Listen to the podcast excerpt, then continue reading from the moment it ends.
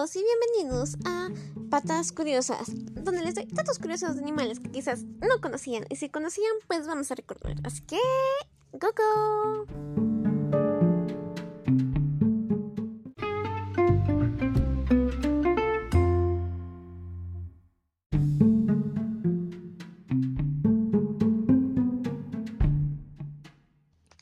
Y bien, el día de hoy la temática será diferente, ya que no les daré datos curiosos, sino que les hablaré sobre estos animales. Otra cosa, estos animales no son reales, por decirlo así. Les hablaré sobre animales mm, mágicos, por decirlo así, o místicos en la mitología japonesa, en el folclore japonés. Y esto pasó porque ayer me puse a ver videos de eso y dije, bueno, eh, está bien para hablarlo y compartirlo con más personas. Entonces, les hablaré sobre el kitsune, que es un zorro, y el otro es el gecko neko. Así es, que es un gato. Así que primero vamos con el kitsune.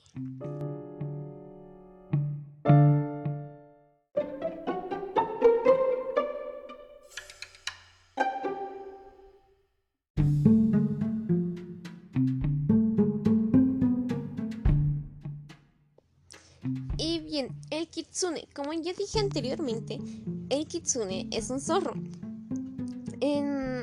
Un zorro en la mitología japonesa se considera muy inteligente y al mismo tiempo eh, travieso.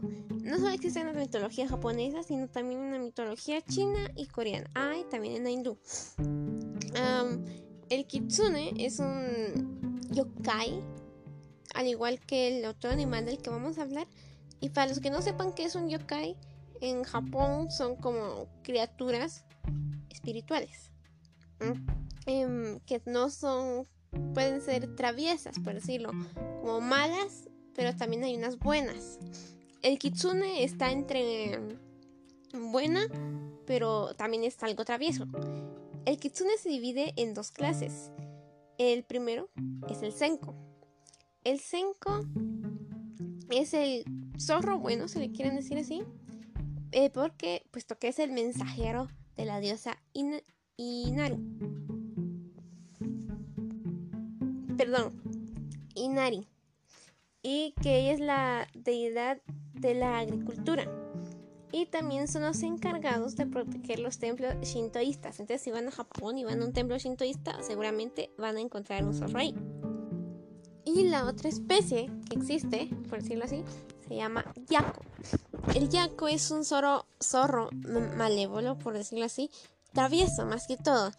Porque pues este le gustaba atacar a las personas, o sea, atacar a sus gallineros y destrozar su granado.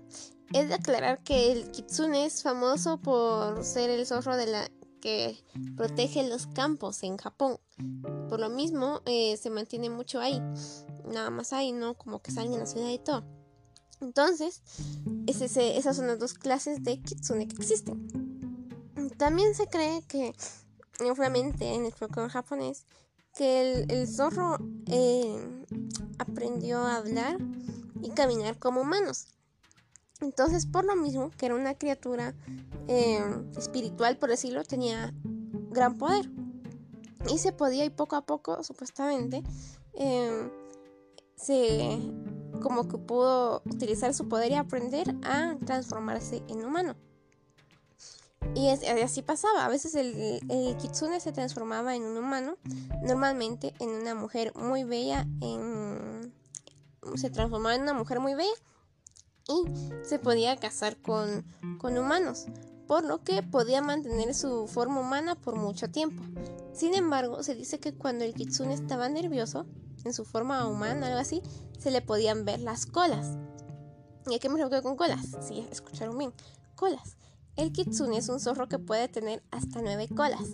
La segunda cola le sale cuando cumple 100 años.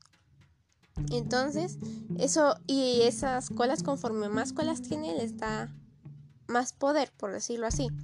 Em, cuando llega a las. Cuando tiene mil años, el kitsune llega a tener las nueve colas. y el pelaje se le pone de color plateado o dorado.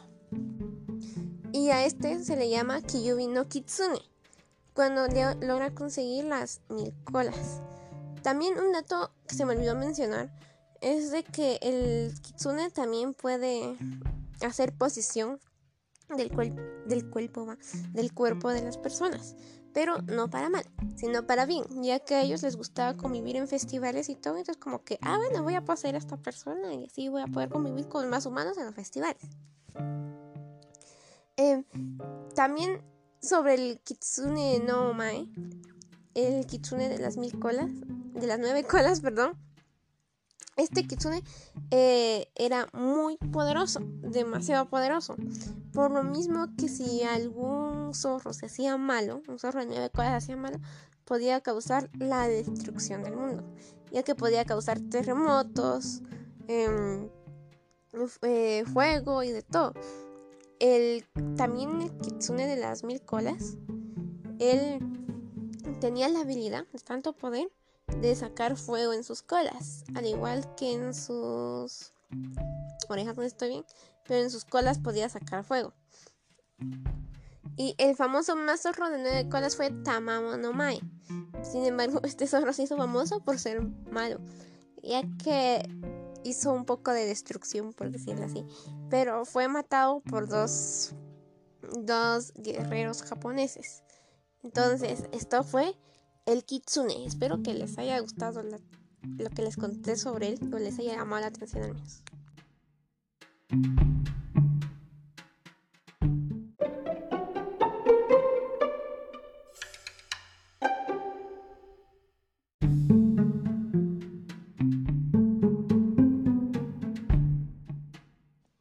Y ahora el pakeneko. Como ya dije anteriormente, es un gato. Y el vaqueneco se desarrolla cuando un gato llega a una edad muy avanzada. Cuando llega a esta edad, puede obtener una segunda cola y puede crecer incluso más grande que un humano. La mayoría de los vaquenecos, cuando se convirtieron en uno, por decirlo así, eran malvados. Eh, tenían mucho resentimiento y rencor, por lo mismo que atacaban a las personas.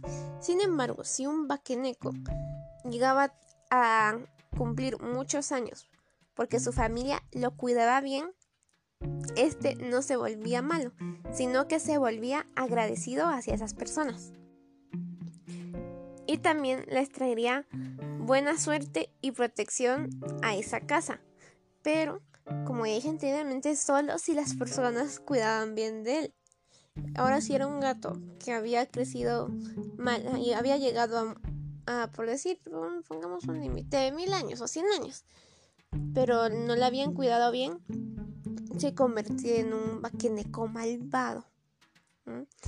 Tal vez aquí es muy cortito de, sobre el vaqueneco, de lo que les hablé, pero por lo mismo que me lo vi, daba esta información y me pareció interesante, algo es algo, ¿no? Entonces, sí, este fue el vaqueneco. Como saben, también puede llegar a tener dos colas. Y en sus dos colas también puede sacar fuego.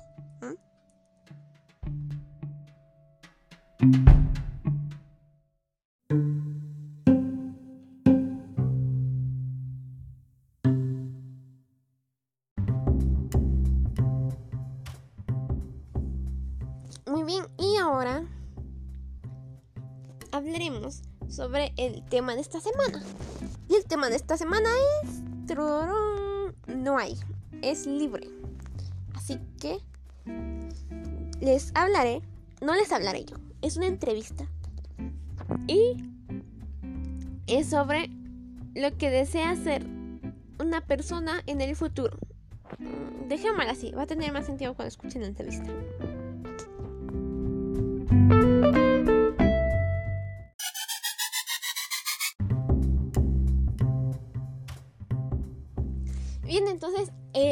De hoy, como ya se dieron cuenta del tema, es tema libre, pero una entrevista siempre. Y a la persona a la que voy a entrevistar tiene que ser dos años menor que yo o más. Entonces, ella es mi prima Natalia, que yo es cuatro años menor que yo. Eh, Natalia, por favor, introducí cuántos años tenés y tu nombre. Eh, hola, me llamo Natalia, eh, tengo 12 años y pues sí, aquí estoy. Muy bien, entonces el tema que decidí es, ya que Natalia es niña, por decirlo así, saber qué quiere ser en su futuro, qué va a ser de grande. Entonces, Natalia, primero, ¿en qué grado estás? Estoy en sexto primaria. ¿Y qué tal te va en el colegio? Pues bastante bien, la verdad aprendo muchas cosas. ¿Cuál es tu curso favorito? Eh, pues está entre matemática y medio natural. ¿Por qué te gusta matemática y medio natural? Porque a la mayoría no les gusta matemática. Porque eh, me gusta porque sé que me va a servir para mi futuro, para la profesión que voy a cursar y medio natural porque también se relaciona con eso. Qué bueno que me mencionaste la profesión que vas a cursar. Ahora, ¿qué profesión, qué te gustaría hacer de grande? ¿Cuál es tu meta? ¿Qué profesión quieres? Pues a mí me gustaría ser astrónoma porque la verdad es que me gusta todo eso de la ciencia y pues de toda la astronomía. Y muy bien, tal vez algunas personas no sepan qué es astronomía, la mayoría supongo que sí, porque ya están en edad grande, pero igual, ¿te gustaría explicar qué es la astronomía?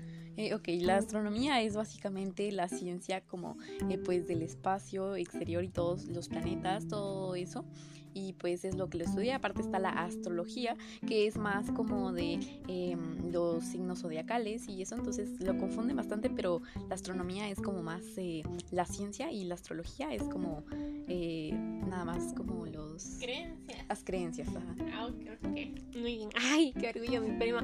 Este... Em, sí. Entonces, ya que quieres ser astrónoma, ¿en qué lugar te gustaría trabajar? pues la verdad es de que el lugar que he visto que pues es más como viable es la NASA porque es eh, como que el como que el más conocido y es como el más eh, fácil de entrar porque pues es en Estados Unidos y en cambio hay otros lugares que pues son en otros países como por ejemplo en Rusia o en eh, no sé así como Corea y así pero son más difíciles y la verdad es de que siento que es básicamente lo mismo y se hacen competencia pero es básicamente lo mismo. Entonces como pueden ver, a Natalia le llama la atención trabajar en la NASA. Y podrías decirme cuáles eran las profesiones que pensabas antes tener. Pues la verdad es que primero me gustó eh, ser maestra porque veía a mis maestras y las admiraba y aún las admiro, pero eh, después de eso fue doctora por mi mamá, pero luego me di cuenta que pues la verdad me, me mm, llamaban más la atención otras cosas y pues de ahí de esas dos partí y de ahí no recuerdo alguna otra que me haya gustado después de esta. Muy bien, así es Natalia y lastimosamente se nos saca el tiempo porque el tiempo máximo son tres minutos. Pero interesante, les voy a estar conocer al mundo un poco de lo que quiere ser y un pensamiento de una niña de 12, 12 años. Entonces, muchas gracias por aceptar la, la entrevista y esperamos poder, poder entrevistarte en otro momento. Gracias. Gracias y gracias por tu tiempo. Gracias.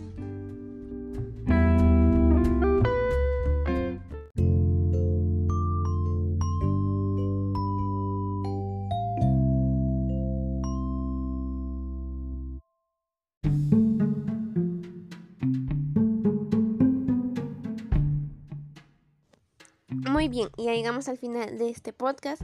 Espero que les haya gustado. No les di datos curiosos de animales en sí, sino que les hablé un poco de la historia de Japón. Que por cierto, el, el también es un yokai.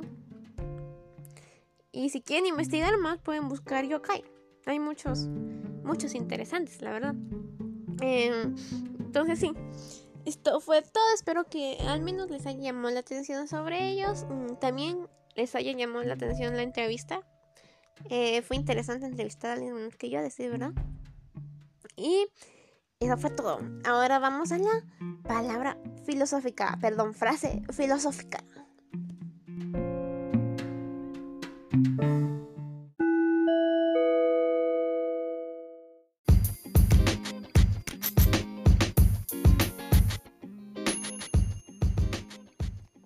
Y la frase filosófica es la siguiente. El dolor es inevitable, pero el sufrimiento es opcional. Y con esto los dejo reflexionando qué es lo que quiere decir. Em, si quieren oírlo otra vez lo pueden repetir. Y esto fue todo por el día de hoy. Gracias por estar aquí y chao chao.